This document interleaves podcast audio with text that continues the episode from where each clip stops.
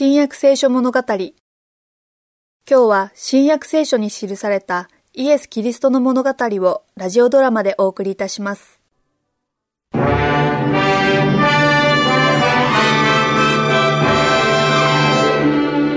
リスト誕生の500年前、預言者ゼカリアは預言しました。シオンの娘よ、大いに喜べ。エルサレムの娘よ呼ばわれ見よあなたの王はあなたのところに来る。彼は義なる者であって勝利を得柔和であってロバに乗る。すなわちロバの子であるコンマに乗る。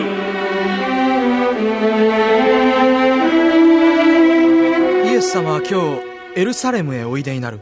私たちも行こうか。もちろんよ。でも仕事がたくさんあるのよイエス様が大いに疲れるお姿を見なくてもいいのかね、マルタ。本当に王様になるの？そうとも。そうおっしゃったの？はっきり言われたわけじゃないが、でも、そう思うよ。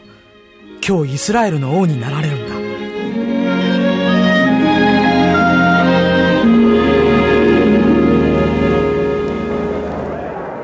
ペテロさん、こんな大勢の人見たことありますか？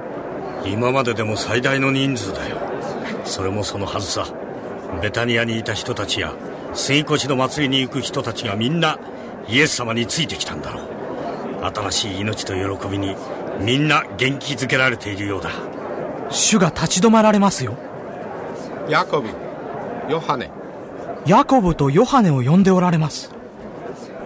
ベテパゲの村へ行きなさい。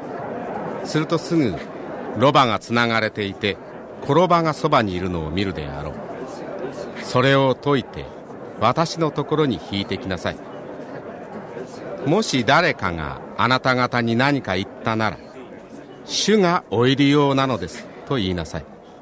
そう言えばすぐ渡してくれるであろう。主はいよいよエルサレムに入って王の位に疲れるおつもりだ。イスラエルの習わしでは新しい王は人が乗ったことのない動物の背に乗って戴冠式に臨むことになっているのだから。ダビデの子にホサナダビデの子にホサナダビデの子にホサナ主の皆によって来たる者に祝福あれ。主の皆によって来たる者に祝福あれ。糸高きところにホサナ糸高きところにホサナ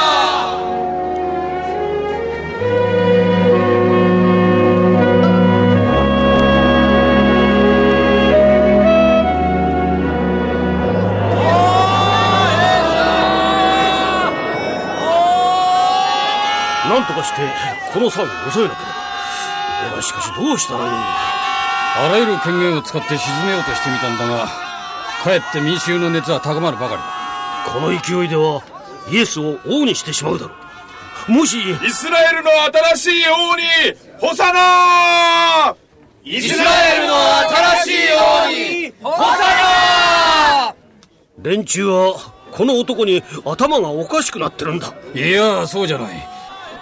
私だってあの仲間なら同じことをしてるよ。見ろ。イエスを乗せたロバを引いてるのは誰だ？おラザロだ。ラザロはイエスの手で死から蘇った男だ。夢中になるのも当然だろう。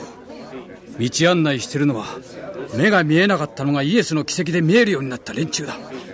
それに一番大きな声でイエスを称えて歌っているのは元は物が言えなかった連中だし一番盛んに城の枝を折ってイエスの前で振っているのは連中だよ。私でも連中と同じように喜ぶだろうよ。あんただって。どうやら君は忘れてるようだな。連中を抑えるのが役目なんだぞ。いい考えがある。ついてこい。どこへ？いいから黙ってついてこいよ。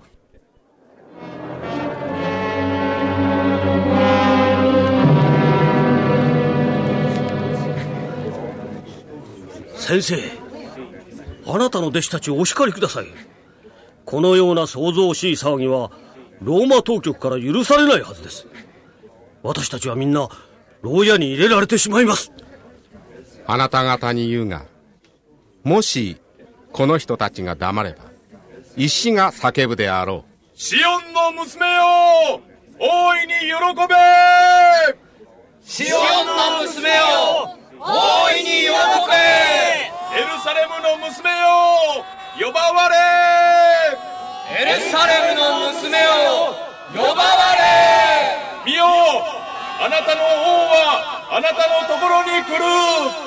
見よあなたの王はあなたのところに来る。彼は義なるものであって勝利を得柔和であって子馬になる。彼は義なるものであって勝利を得柔和であって子馬に乗る。わしらはイスラエルを治める者たちだがこの喜びようは何かね？この男は何者なのか？アダムがここにいたらそれは蛇の頭を砕く。女の末だと答えるでしょうよ。アブラハムなら平和の王サレムのメルキゼデクだと言うでしょうよ。